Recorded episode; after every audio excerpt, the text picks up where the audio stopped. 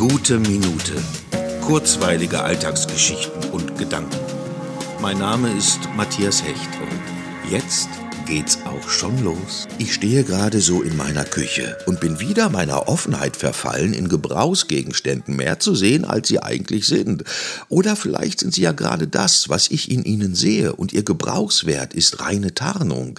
Ich stehe also so in meiner Küche mit meinem Cappuccino im Glas und schaue eher zufällig meine Siebträger-Espressomaschine an und ich denke, was guckst du so? Die beiden runden Schalttasten für ein oder zwei Tassenbetrieb sind hell erleuchtet beleuchtet und sehen aus wie zwei weit aufgerissene Augen, die mir sagen wollen, komm, mach dir noch einen.